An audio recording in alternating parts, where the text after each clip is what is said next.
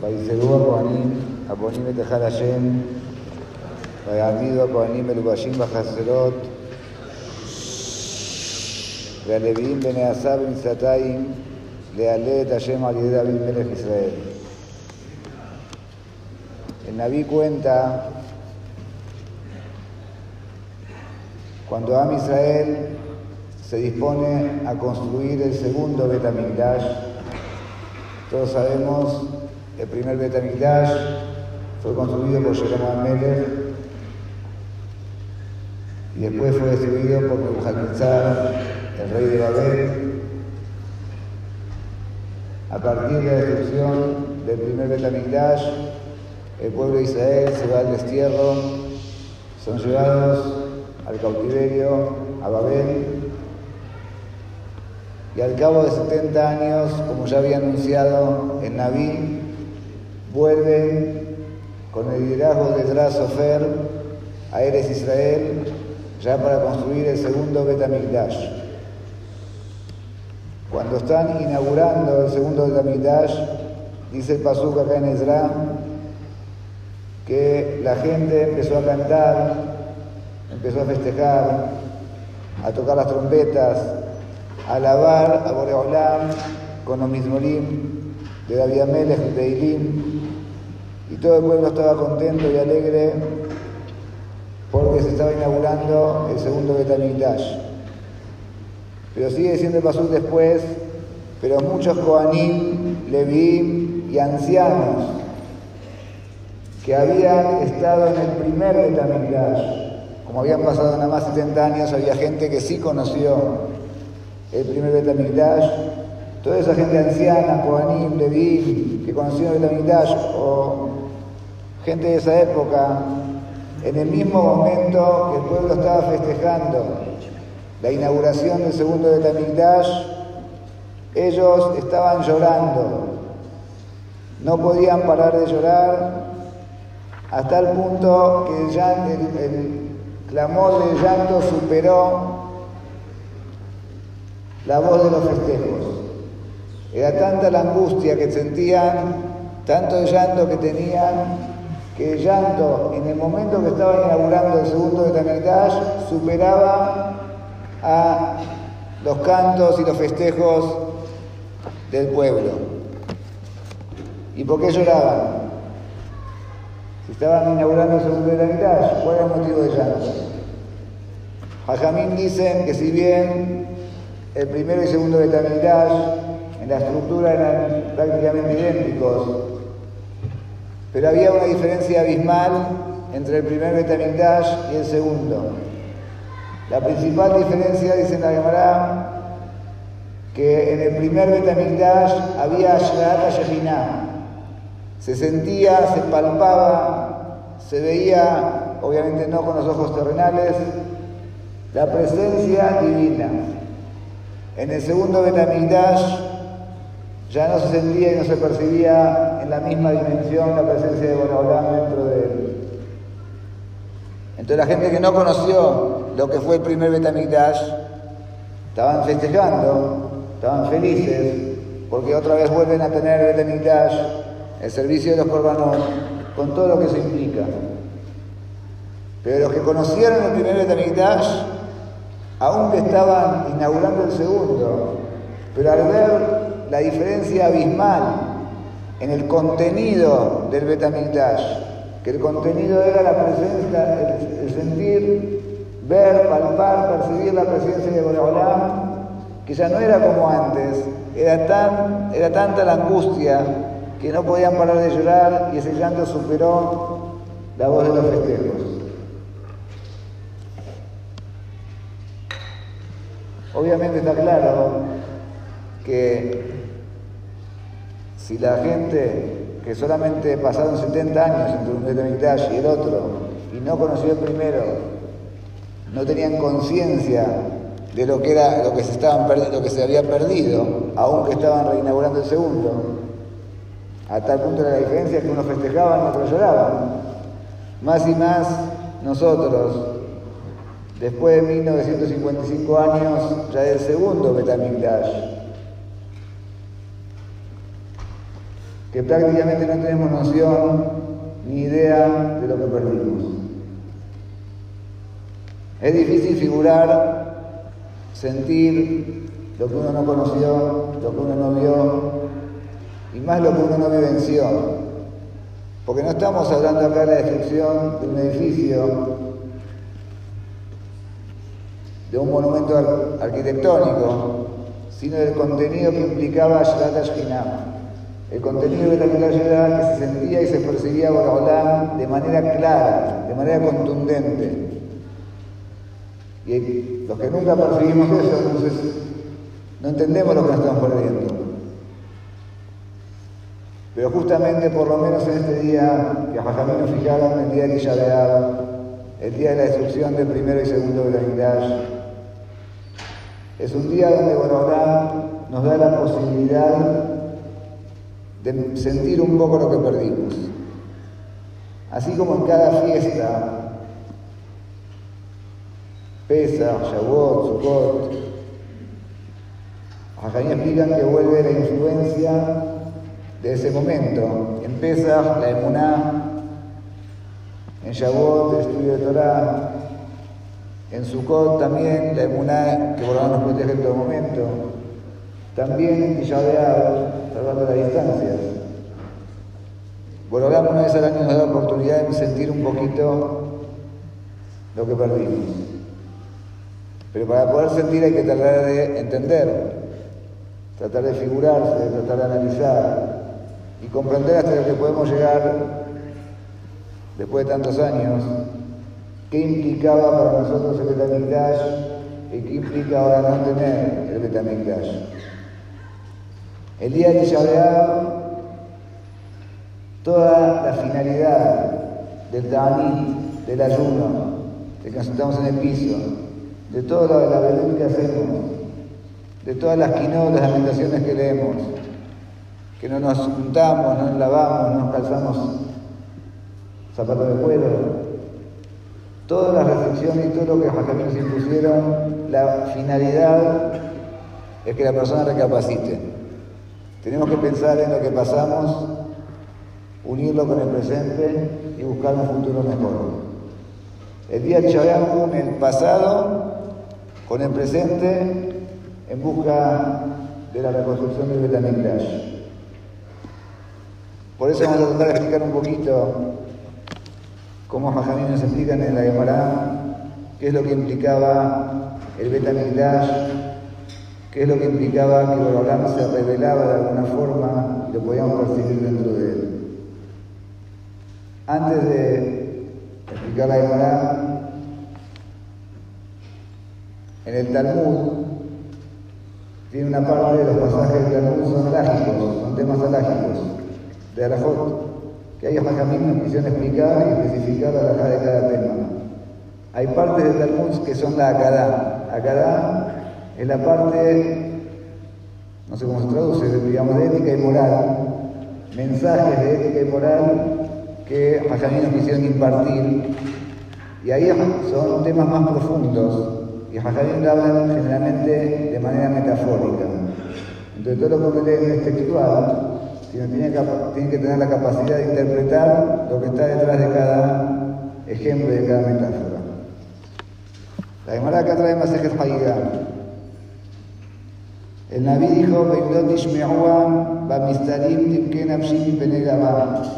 El Naví trae que Borolam dijo, cuando se destruyó el Betamigdash, si ustedes no van a escuchar, Bamistarim Timken Dijo Abraham que viajó, voy a ir a un lugar oculto y voy a llorar. Mi penega va por el orgullo que se perdió. Explica la Gemara qué significa que Abraham va a llorar en un lugar oculto. Amar a Shemuel Baroniam Shemed Rab. Makom Yeshu Kabaruchu Misarim Shemo. Ma mi penega va, mi penega batam Shrisay Shetamem Taneham de ¿Qué significa que Abraham llora? por el orgullo perdido. ¿A qué orgullo se refiere? Por el orgullo que tenía Israel y se perdió ese orgullo y se le entregó a los Goim. Otra explicación llamará mi penega batalla Shamay, por el orgullo del honor y la honra de Boreolam que también se perdió. Pregunta la Gemara, ¿acaso Boreolam llora? Umika Bejía, Kamea Kadosh Ahora está diciendo que Boreolam llora en un lugar oculto.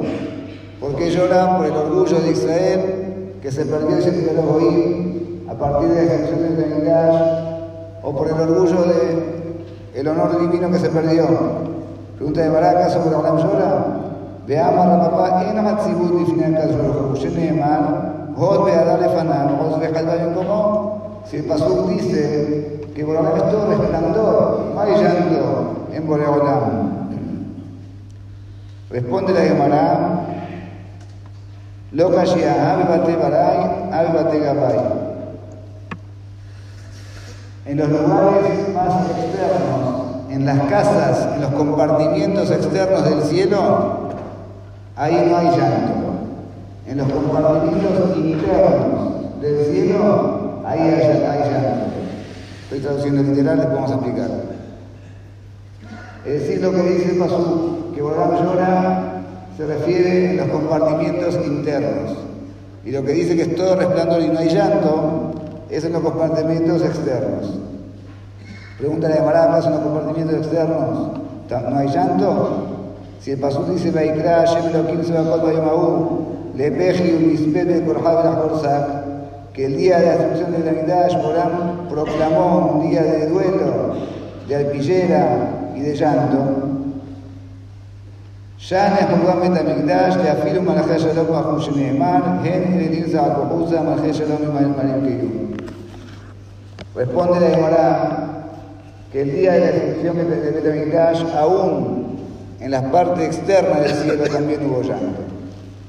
¿Qué significa todo esto? Boream llora, no llora, adentro, afuera, ¿qué, estamos hablando? Obviamente, como aclaré antes de empezar, esto es una metáfora. Cuando nos referimos a Boreolam, tenemos que saber que nunca estamos hablando de su esencia. La esencia de Boreolam, ningún ser humano la puede conocer ni percibir, no existe. Nadie puede entender lo que es Boreolam en sí mismo. Siempre que los hajamim o la Torah se refiere figurativamente a Boreolam, se refiere a cómo Él se manifiesta frente al mundo, frente a los seres humanos. Obviamente que en Boreolam en sí mismo no hay llanto, no hay alegría, no entendemos lo que es Boreolam. Todo lo que manifiestan adjetivos, situaciones que pueden ser variables en Boreolam es cómo Boreolam manifiesta, cómo Él se manifiesta frente a los seres humanos. ¿Qué significa que Boreolam está alegre o que Boreolam llora? ¿A qué manifiesto de Boreolam se refiere? Una persona, un ser humano, cuando está contento, cuando tiene una alegría muy grande, ¿qué hace? Una fiesta. La fiesta de la solo, ¿no? Nadie festeja solo. Nadie hace un casamiento con 10 personas y nada más, o con el novio y la novia y nada más. Uno en el casamiento invita a mucha gente. ¿Por qué? Porque cuando uno está contento, brinda, da, se abre, abre su corazón. La alegría en Borolam es cuando Borolam se manifiesta hacia su mundo, hacia los seres humanos, con Earat Panim, con un rostro de alegría, con un rostro de dar, de benevolencia, de abundancia, de dar, de shefa, de verajá. Eso significa la alegría frente a Boreolam, que se manifiesta hacia sus criaturas de manera generosa. El llanto, cuando una persona está triste, se encierra en sí mismo. No quiere estar con nadie, no quiere ver a nadie, quiere estar solo. Por eso la mitzvah de Nihuma Berim, de ir a consolar a la persona que está de duelo, porque el que está de duelo naturalmente se quiere encerrar y no quiere a nadie. Entonces, para no darle, y eso le genera más tristeza y es un círculo vicioso. Entonces, por eso se va a visitarlo para que no esté solo. Pero la tristeza, el llanto, el dolor es sinónimo de encierro, de cerrar la puerta y no querer brindarse. El llanto es el, es el manifiesto cuando Boreolam cierra esa abundancia, la limita, la abundancia frente a su mundo, frente a los seres humanos. Y obviamente todo lo que Borán se manifiesta hacia nosotros, cómo Él se manifiesta hacia nosotros, depende de nuestra conducta. Según cómo nosotros nos conducimos, así Borán se conduce con nosotros. Cuando Am Israel cumple Torah y Mitzvot, cuando Am Israel va por el camino correcto, cuando Am Israel se apega a Boreolam, entonces Boreolam automáticamente le da abundancia, está contento con Am Israel, está contento con Am Israel. Que al estar contento le da abundancia al pueblo de Israel. Cuando Barmenán, Am Israel no hace la voluntad de Boreolam, no va por el camino correcto, ahí Boreolam está, llora, que significa que llora, que cierra esa abundancia, limita o parcial o totalmente la influencia positiva sobre Am Israel. Es decir, que según nuestra conducta, así Boreolam se dirige con nosotros. Si nos fijamos, toda la destrucción del Betamigdash, como cuenta el Naví, y como cuenta en el segundo Betamigdash en la Gemara, Boreolam le mandó muchas advertencias al pueblo, le mandó profetas que les advierta, que les interesen, para que cambien su camino y ya estaba advirtiendo qué es lo que iba a pasar, qué es lo que iba a suceder. A Israel tenemos en nuestras manos manejar el mundo de alguna manera. Borolán nos dio a nosotros la capacidad que nuestro accionar, nuestra palabra, nuestra acción, nuestro pensamiento, todo lo positivo hace una influencia positiva en el mundo y todo lo negativo al revés. El Yehudi, por ser que es un Neshama, viene del lugar más elevado del mundo celestial, entonces tiene influencia en los mundos celestiales. Entonces los actos positivos dan fuerza al lado positivo de los mundos celestiales y eso hace que baje abundancia el mundo. Los actos negativos dan fuerza al lado negativo y Barmenán limita la abundancia y vienen las cosas que no son buenas. El Beta no lo destruyó ni Nebuchadnezzar ni Titus. El, el Beta lo destruyó el pueblo de Israel con su accionar.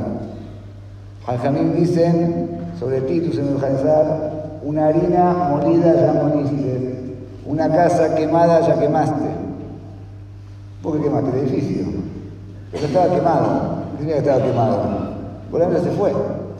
El Beta otra vez no es una construcción, es que esté la presencia de Bolam ahí adentro, que se note que puedan palpar y percibir la presencia de Bolam por las conductas incorrectas del pueblo de Israel Bolam.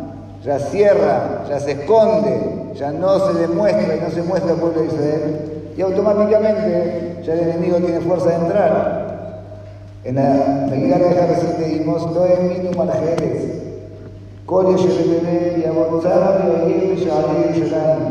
Ninguna nación del mundo podía creer que Jerusalén está siendo destruida.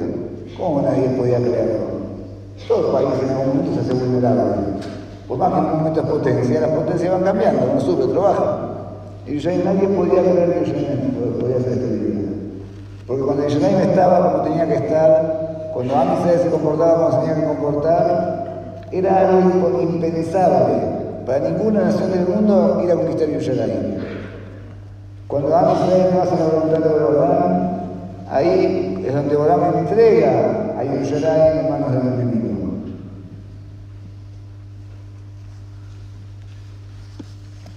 Es decir, que la conducta nuestra es lo que hace de eso cómo Borán se conduce con nosotros.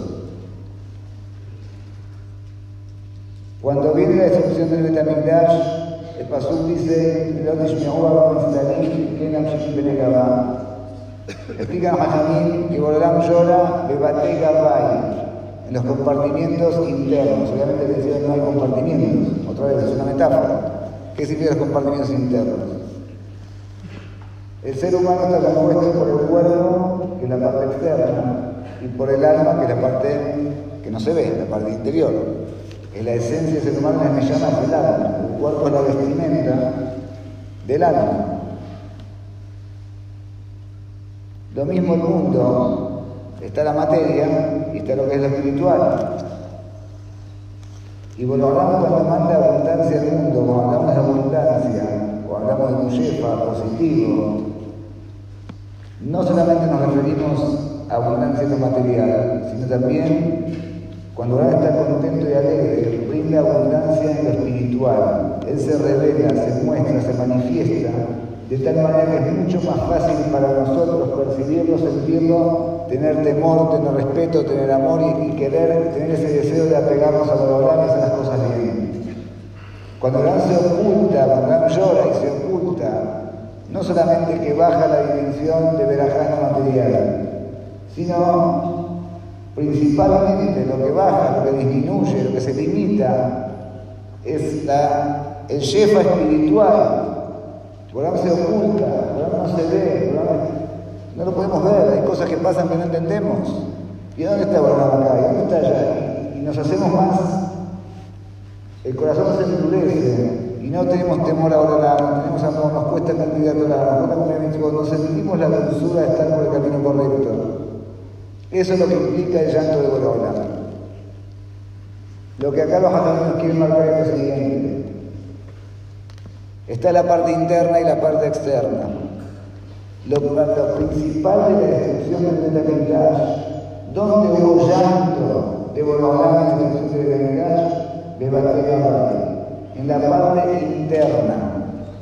Pero en la parte externa, vamos a dejar en común, sigue todo igual, el mundo sigue en su lugar.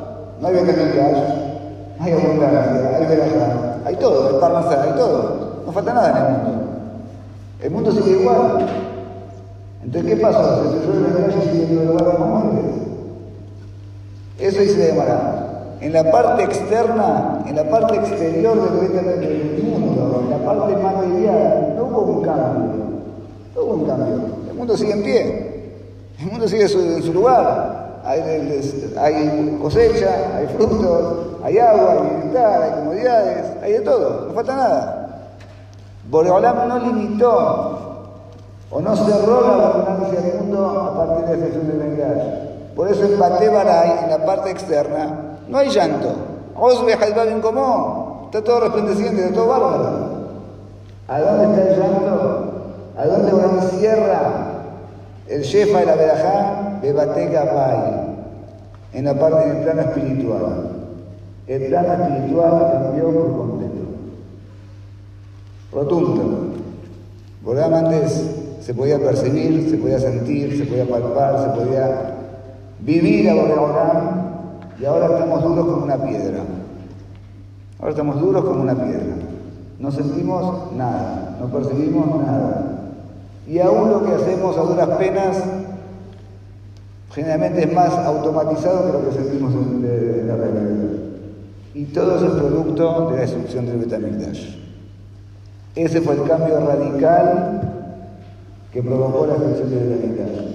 El endurecimiento de nuestros corazones el no poder percibir y sentir a Boreolam, el no tener idea Chamaim, el no tener temor a Boreolam, el no tener amor a Boreolam, el no sentir las ganas de estar cerca de Él, el no sentir una tefilá, el no sentir una verdad, el no sentir el agradecimiento constante que tenemos que tener por todo lo que nos da. La parte que tendríamos que tener sensibles, se nos. Ese es el llanto de Boreolam. El llanto significa Boreolam cierra la verajá. ¿A dónde cerró la verajá? En el plano espiritual. A eso preguntó la Gemara, encontramos que pasó un hijo Baikra Elohim, que oraba el día de la destrucción de Tamidash, también clamó hacia afuera un llanto. Entonces llanto también la parte externa. Dice la Gemara, es verdad, pero en parte, de manera parcial. ¿Qué significa? Además dijo, en el día de la ascensión del Gangash, aún los ángeles lloraron. ¿Qué significa que los ángeles lloraron? Presten atención. ¿Quién es más grande? ¿Quién es más elevado, el humano o los ángeles? Si bien los ángeles fueron creados en un lugar más elevado que nosotros, ¿está bien? Los ángeles están más cerca de Borolán perciben más a Abraham que nosotros, no es un tema de, espacio, sino una percepción. Los ángeles no tienen libre albedrío porque, porque sienten y perciben a Abraham de manera clara. Y nosotros no. Sin embargo, eso es porque estamos dentro de nuestro cuerpo, dentro de la materia. La materia limita el alma. Pero fíjense que Jajamín dice muchas veces el alma de cada Yehudi, ¿de dónde viene? Mitajal y se acabó del trono celestial, debajo del trono celestial de Abraham. Ningún ángel llega al trono celestial de Abraham. Ninguno de los ángeles, algunos más elevados, pueden estar alrededor. Ninguno puede acercarse al trono celestial de Abraham. Está mucho más abajo. La Neyamá de cada Yehudi es más elevada aún que los ángeles. Por eso el pastor trae que le la voz los ángeles le van a preguntar a Misael qué es lo que dice Boraholam, porque Dios está más cerca que los ángeles. ¿Qué significa que nuestro alma está taja y se acabó? Que está debajo del trono celestial. Otra vez, no hay un trono en el cielo material, no hay una silla, el trono celestial significa el trono del rey que es. ¿Por qué el trono se hace algo gigantesco, especial y algo bien resplandeciente? Porque es lo que muestra el honor del rey.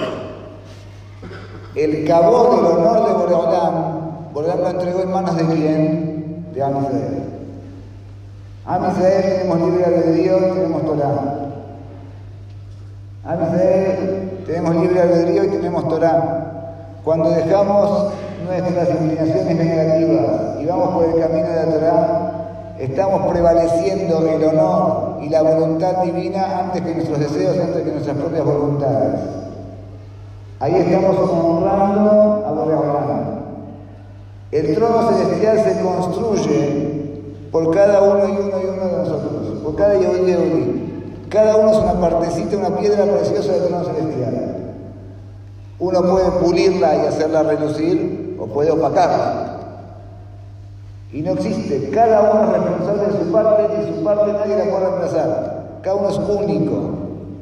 Si nosotros pulimos nuestro ser, vamos a ser una piedra preciosa digna de estar en el trono celestial. Si nosotros lo opacamos, estamos Shalom dañando el honor de Boreolam. Es lo más grave que hay. No es lo mismo que sucede para el rey que quedar la piedra preciosa del trono y la, la ruina. Si nosotros no nos conducimos como corresponde, estamos arruinando el cabor de Boreolam. Am Israel, Yeishem Hashem, Yeishem Hashem Ma'asar. ¿Cuál es el cabot de Boreolam? Y dije, voy a hacer Boreolam, Ismah Hashem Ma'asar.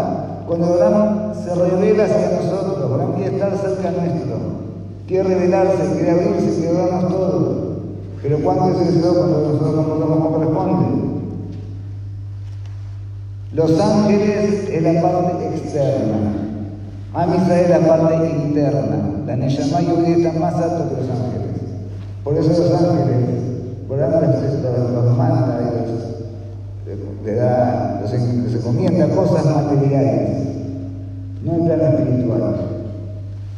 Los ángeles simbolizan la parte material de este mundo, ellos son los encargados de la parte material. Entonces lo que dicen Mahamud que los ángeles lloraron significa que la parte material también se limitó y se deterioró a partir de la destrucción del Betamigdash. El gusto de las frutas, la calidad de las frutas no es lo mismo ahora que antes.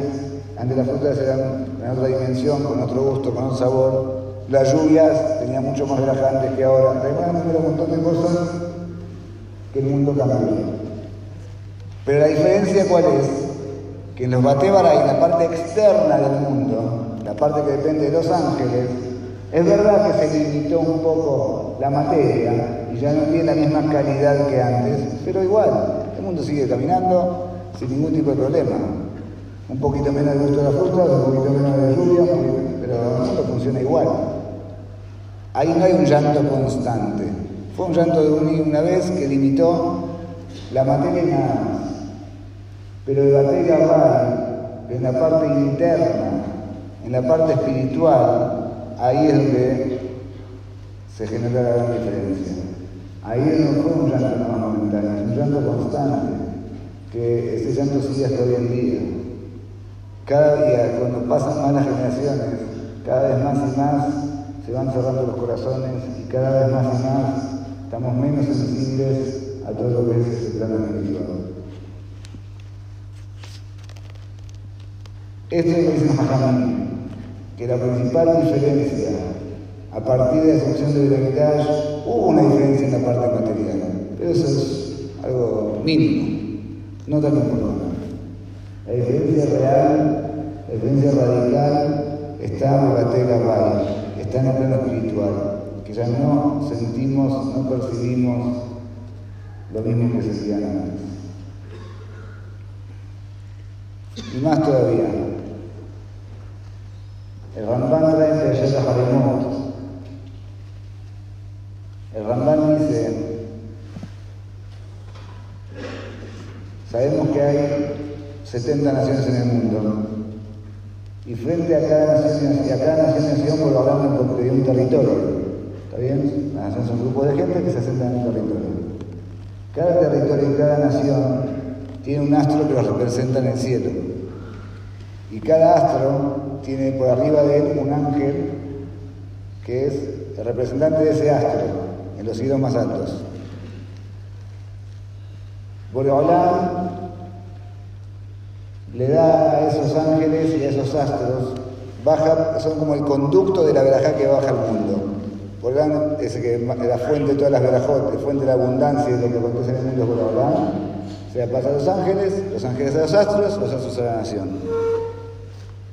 Eso en todas las naciones del mundo y en todos los territorios del mundo. Y cada territorio condice con la nación que está ahí, con el ángel y con el astro que está arriba. Hay una sola nación que no tiene ni astro ni ángel representante del cielo. Y hay una sola tierra, es Eres Israel y Am Israel. Eres Israel, eres Hashem, Hashem lo que deja de Rosh Hashanah, Ainé Hashem lo que Japam, Reshit Hashanah, Vaya Hashanah.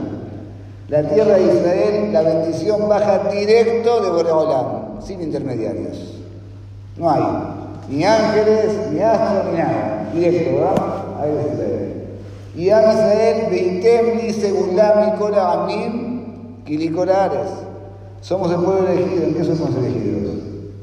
No que nos den Torah La Torah, darnos la Torah implica que Urán nos maneja y nos da a nosotros directamente, sin intermediarios. Por eso, eres Israel, es para Israel, porque tiene las mismas condiciones. No tiene un ángel representante. Lo que dice Mijael Sar Israel, dice Ramban, que Mijael es el que representa a, a, Israel, no es que por intermedio de él baja la abundancia, sino es el que hace en el cielo por Amisrael, es el que pide por Amisrael. Pero el conducto es directamente, es directo. Más todavía, el Ramajal agrega sobre esto, unos. Él explica que no solamente que vamos a está manejado directamente por Boreolam, sino todo lo que recibe Am Israel es según el accionar de ellos, como explicamos antes. O sea, acciones positivas salen cosas positivas, acciones negativas salen lo contrario. En los gobiernos funciona así. Los gobiernos que reciben o dejan de recibir es, depende de Am. Si para Israel ahora le corresponde que los Goim tengan más, van a tener. Si corresponde que tengan menos poder, van a tener menos. Los Goim no tienen un mérito propio. Son Kerim, son como anexos, son, algo secundario frente al pueblo de Israel. Según lo que corresponde a Israel, frente a los Goim es lo que ellos van a recibir. Cuando estaba el Betamikdash Kayam, toda la verajá bajaba al mundo directo del cielo al Betamigdash. Toda la verajada de todo, tanto en plano material como espiritual, bajaba del cielo directo al Betamigdash. Y ahí se desparramaba de alguna manera para las naciones del mundo. Todos estaban influenciados por la santidad de Israel. Por eso, lo minum maljeres que abonzar Nadie podía ni imaginar que era el Yerushalayim. Porque la influencia es una influencia positiva, el temor a Boreolam. El temor a Boreolam que emanaba del cielo directo al Betamigdash, principalmente influía en la que tenían temor a Boreolam, tenían amor a Boreolam, una sed de apego a él, y sentir a Abraham y cumplir con todo el sentimiento. Pero no solamente a Israel estaba influenciado eso, que eran los principales, sino ahí emanaba eso para todo el mundo, porque toda la verajá bajaba por ahí. Y todos los humotas Abraham recibían del Beta de Israel. Entonces también las naciones del mundo tenían miedo y respeto a Israel. Por eso nadie se animaba a sacarse de Israel. Pues no se puede meter con Israel. Ahí es la fuente del mundo. Consciente o inconscientemente, no tenían ni, ni, se cruzaban por la cabeza. A partir de la destrucción del Betamigdash, por hablar tierra dijimos la canilla, cierra el conducto. No sabemos que cierra el conducto. Entonces ahí baja la verajá a los oídos por los marajín, por los astros, a cada nación corresponde. Y a Miser recibimos lo que sobra de ellos. La ahora nosotros estamos influenciados de los goim. La verajá al mundo baja por intermedio de los goim. Eso es Shintá Begalutá. ¿Qué significa que la Shekhinah está en Galut? Que la divinidad de Borolán está en el destierro. Borolán no tiene lugar físico. Borolán no está ni en Israel ni en el destierro. No hay un lugar físico para Borolán. Que Borolán está en Israel significa que la verajá baja directo del cielo a Israel y ahí se desparrama todo el mundo. Shintá Begalutá que la divinidad de el destierro significa que la verajá baja a las naciones del mundo y nosotros tenemos que recibir lo que sobra de ellos que baja en menor dimensión, como dijimos, porque Borlam al no tener la Vitash manda menos abundancia material y muchísimo menos espiritual, y no solamente que manda menos, va primero los oír y nosotros seguimos ellos. De ahí nace la influencia que nosotros tenemos de oír. Por eso al estar en el Galut somos tan influenciables y tan permeables a la ideología de oír. No solamente porque vivimos entre ellos físicamente, que eso es, digamos, la parte lógica, pero también algo más profundo, es lo que estamos diciendo. La influencia que nosotros tenemos de los Goim es porque el Shefa y la Berajá no baja de ellos hacia nosotros. Si recibimos de ellos nos sentimos menos. Entonces quiero copiar lo que ellos hacen. Empiezo a copiar esto, copiar lo otro. Es decir, que la destrucción del Betamigdash nos implicó muchísimo, muchísimo. Nos costó muy caro, nos cuesta muy caro y cada vez más caro. Tenemos que ser conscientes de lo que nos falta, de lo que no tenemos. Si bien no sabemos y no evidenciamos lo que era, pero seguro que los nos están diciendo, podemos medir un poquito qué tan lejos estamos de lo que tendríamos que hacer. ¿Qué tan lejos estamos de lo que se espera de nosotros? ¿Qué tan lejos estamos de santificar el nombre de Boreolán? Santificar el nombre de Boreolán significa servirlo a Él con todo el corazón, que no haya otro interés dentro de tu ser más que hacer la voluntad divina. Todos los que hoy día tenemos la cabeza en otro lado y de paso cumplimos las mitzvot, es justamente esa falta de la que la cabeza está enfocada en otra cosa. Otra cosa, aún cuando cumplimos mitzvot. Pero ¿dónde está tu ser? ¿Dónde está tu cabeza? ¿Dónde está tu esencia? ¿A dónde has puesto las ganas? ¿El deseo? ¿A dónde está puesto? ¿En plano material o en el plano espiritual? Eso es lo que nos falta. Eso es lo que no tenemos. La percepción de Boreolam, el sentir, el sentir a Boreolam sobre nuestro. El temor, el amor, el deseo de apego hacia cumplir a mitzvot con todo el corazón, eso es lo que tenemos, eso es lo que nos falta.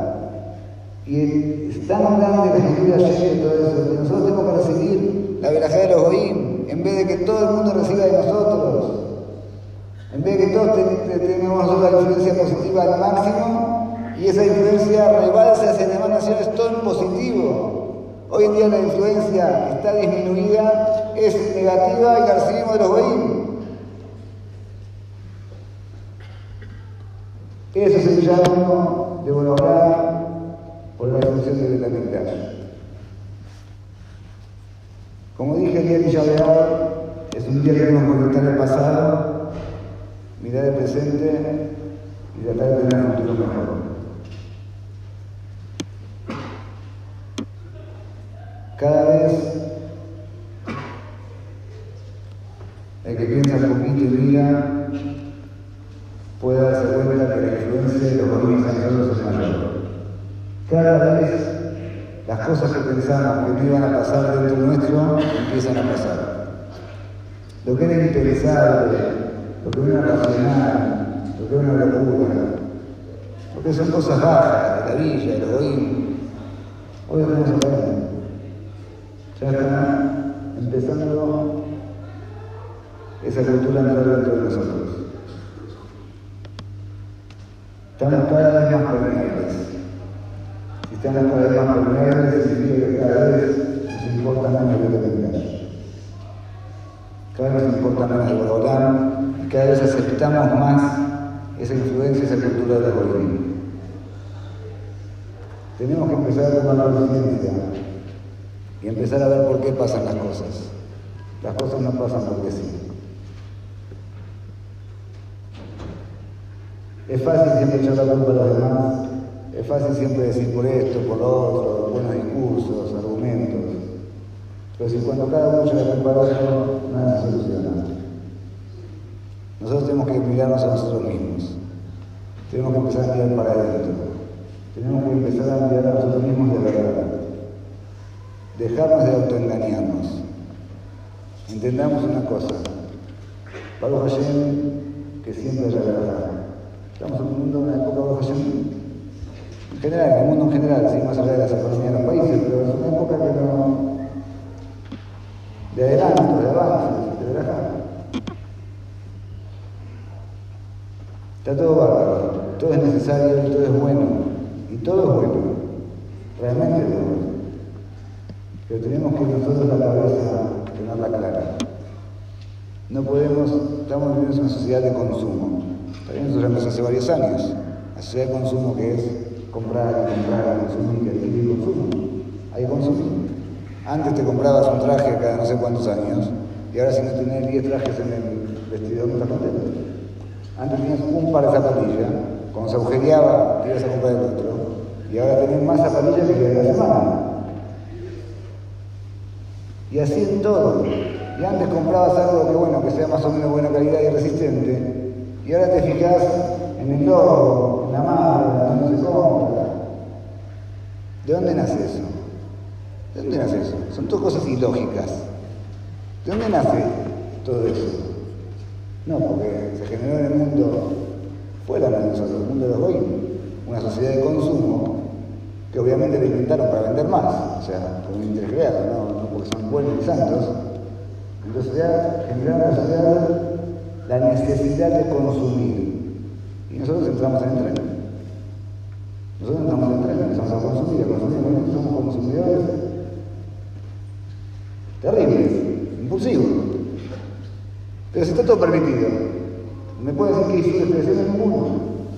Nada, no dice nada malo. Traería una lajana, la plata es mía, no robé, no, no hice nada, compré algo que tiene No dice nada malo, comí comida de ayer. La cultura de la comida. Antes comíamos algo y terminábamos, ahora si no está todo exhibido como si fuera no sé dónde, con los colores, con los ingredientes, y hacen todo el pilpul de con sabor y no sabor, y dónde... estamos todos locos, o sea.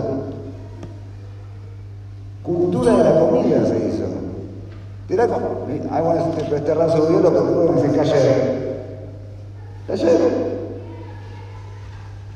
Es cayer, es, tiene señor, no tiene ningún problema, está todo bárbaro. ¿Saben cuál es el problema? ¿Por qué lo hacemos? Comprate ropa, vestirte bien, nadie dice que no te vistas, nadie dice que comas cosas feas, come cosas ricas, come cosas sagradas, no bárbaro. ¿A dónde está tu cabeza? ¿A dónde está tu cabeza? ¿Vos vivís para comer o comés para vivir? ¿No? Seamos sinceros. ¿Comés para vivir o vivís para comer? ¿Te vestís porque tenés que ser una persona digna o vivís para comprar y ropa que ya usás? Porque ya está, ¿cuánto puedes usar?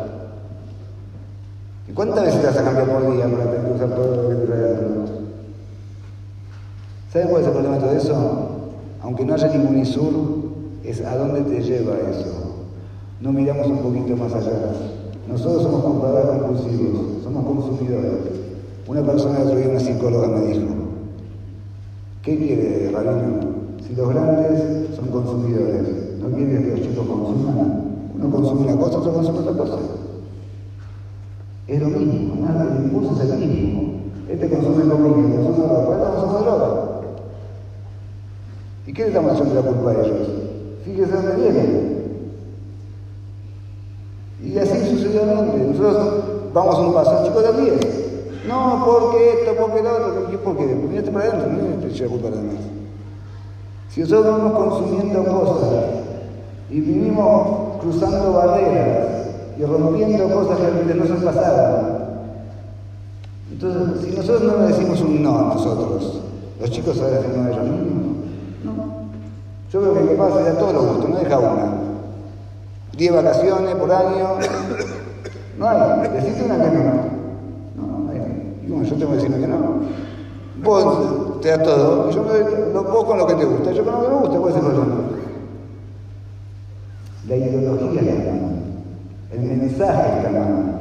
No si la comida es cayer o no es cayer, si se puede o no se puede. ¿A dónde está tu cabeza? Vuelvo a repetir, no estoy diciendo que uno no se vista, que uno no coma, que uno no compre, no estoy diciendo eso. Cuál es el foco de tu vida. Y eso se demuestra en si somos equilibrados, somos medidos, somos coherentes. Lo actuamos con incoherencia, pero en realidad son modas justificadas. Pero son incoherencias, son incoherencias. Antes vivíamos mal, a quizás a las personas, no dentro de, son goy bajo, ¿está bien? ¿Qué, qué, qué les importa? La zapatilla, el celular, comer y tomar y no ahorrar un centavo, ¿está bien? ¿Qué es eso? Jorge ya una jamás, comer igual mañana, no te importa mañana. Salvando la distancia millones de veces, nosotros no somos eso, pero no tenemos cierto punto de eso. Es menor escala, pero no se puede llegar a eso. Estamos pensando más allá, estamos pensando después de 120 años qué va a quedar, estamos pensando aún en esta vida qué mensaje le estoy dando a mis hijos con mi conducta. Soy consciente de que si yo estoy llevando una vida de desequilibrada, no puedo pedirle nada a mi hijo ningún equilibrio. No tengo derecho, no tengo cómo. Le sacas todas las herramientas, lo está matando. Vos mismo no, pues yo le quiero dar todo a mi hijo, no quiero que le falte nada. Lamentablemente está haciendo faltar lo principal, el autocontrol. El autocontrol, que es la base del ser humano. Y si le sacas el autocontrol al chico, y sí, dale un auto a un de dos años, se estrellar. No hay ni chance. No, pero yo quiero que mi hijo tenga un auto bueno, tiene dos años. Entonces tenemos que empezar a tomar conciencia en serio. Ya no es chiste. Ya no son de las lindas. El día de Villarreal es un día de recapacitación, un día de sincerarnos nosotros mismos. Estamos todos en el piso.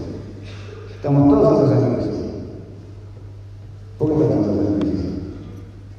¿Por qué estamos sin bañar, con la ropa sucia? ¿Por qué? Porque la única forma que paremos y pensemos. Si estás sentado en el sillón de tu casa, así, como un gentleman, no vas a parar a pensar de verdad las cosas como son. Para parar y pensar cómo son las cosas de verdad, hay que tener el piso. Kiteme afatiru ulai yeshiva. Kiteme makeu lejis va bejarpa. Toda la guerra quizá enamorada. Así dijo. Te tenemos que parar y frenar tomar conciencia en serio. Que no quede nada más en una de allá. Tomemos este día como día de reflexión. Nadie va a ir cambiando de un extremo al otro porque no haya llegado a durar 25 minutos. ¿Está bien? Pero primero que todo, el concepto es que quedar claro. ¿Qué es lo realmente principal? ¿Cuál es el rumbo que yo quiero en mi vida y cuál es el rumbo que quiero que quede para mis hijos? ¿Qué es lo que realmente trae continuidad y qué es lo que destruye absolutamente todo? Todo. Y no estoy exagerando. No depende de cuánto tengas, depende de cómo lo usas, depende de la cabeza. Depende de qué le das importancia, qué le das valor, si sabes medir, si sabes equilibrado. Si mostrás sin derayot, los chicos no quieren escucharnos, los chicos quieren vernos. Los chicos quieren ver accionar, no quieren que es un salomón. Y más cuando el salmón es mentira, porque no mentir. Entonces tomemos este día para, primero que todo, internalizar el concepto. Otra vez, nadie puede hacer un cambio rotundo en el todo porque no va a durar. Pero empecemos a bajar un poco. Empecemos a decirnos que no, cada uno sabe que algo menos que tenemos que hacer. En algo tenemos que bajar. Fíjense, hoy en día las fiestas, cada uno quiere innovar algo más que no había hasta ahora. Y ya te ponen cosas ridículas. Quizás es un cachivache y gastar una fortuna. No, pero no puede ser igual que tiene que ser un poquito más. Tenemos que ir para el otro lado. Para el otro lado, un poquito menos. En todo. Cada uno que haga su nefesh, cada uno que haga introspección y que se mentalice que la única forma de vivir es con la Torah y Mitzvot. Está más que claro, y no solamente el cumplimiento estricto del alágico. Torah y Mitzvot es mucho más que eso. No es si cumplo la alajá o no cumplo la alajá. Es dónde está la cabeza, dónde está tu alma, qué es lo principal en tu vida. Si la asunción de la Midrash fue en la Neshama, tenemos que construir la Neshama. El cuerpo sigue en su lugar, el cuerpo es el mismo que antes, nosotros no somos los mismos físicamente. La Neshama es la que cambió. Ahí es donde nos pegaron, y ahí es donde tenemos que trabajar, y ahí es donde tenemos que reconstruir. Tenemos que reconstruir nuestro ser de cero, y lo podemos hacer. No estoy hablando cosas imposibles. Si uno está convencido que puede y empieza de manera gradual y constante, 100% y si atrás Ishmael Quiero que podamos pronto con la formación. Amén.